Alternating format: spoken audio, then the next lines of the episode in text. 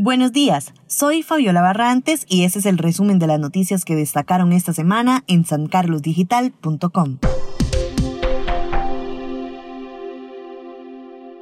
Las buenas noticias llegaron para 77 estudiantes en los almendros de Cutris. Gracias a la Fundación Yo Impulso, recibieron bicicletas nuevas para trasladarse hasta su escuela.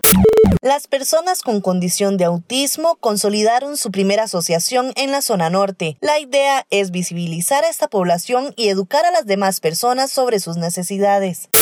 195 productores de arroz de Guatuso, Upala, Los Chiles y Zarapiquí recibieron insumos por casi 200 millones de colones. Con esto, la propuesta es reactivar la siembra de 584 hectáreas.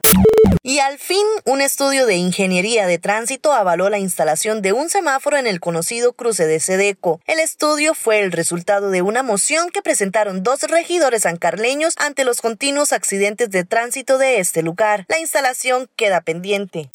En 2025, 47 mil vecinos de Aguasargas, Venecia y Río Cuarto podrán estrenar nueva clínica. La Caja Costarricense de Seguro Social anunció que en dos meses saldrá el cartel de licitación para arrancar la obra.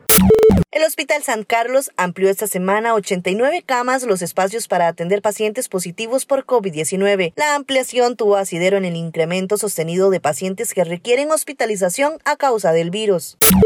Autoridades regionales del MEP y de la Municipalidad de San Carlos anunciaron que, al igual que el año anterior, este 2021 no habrá desfiles patrios. La celebración del Bicentenario será con actos cívicos virtuales. Además, el ayuntamiento anunció un festival de folclor para celebrar los 110 años de cantonato. Y esta semana, el PAC oficializó al diputado Welmer Ramos como su candidato presidencial para 2022. Además, tras su ratificación, el candidato de Costa Rica Justa, Rolando Araya, anunció a la enfermera Marianela Herrera como su candidata a diputada por la zona norte.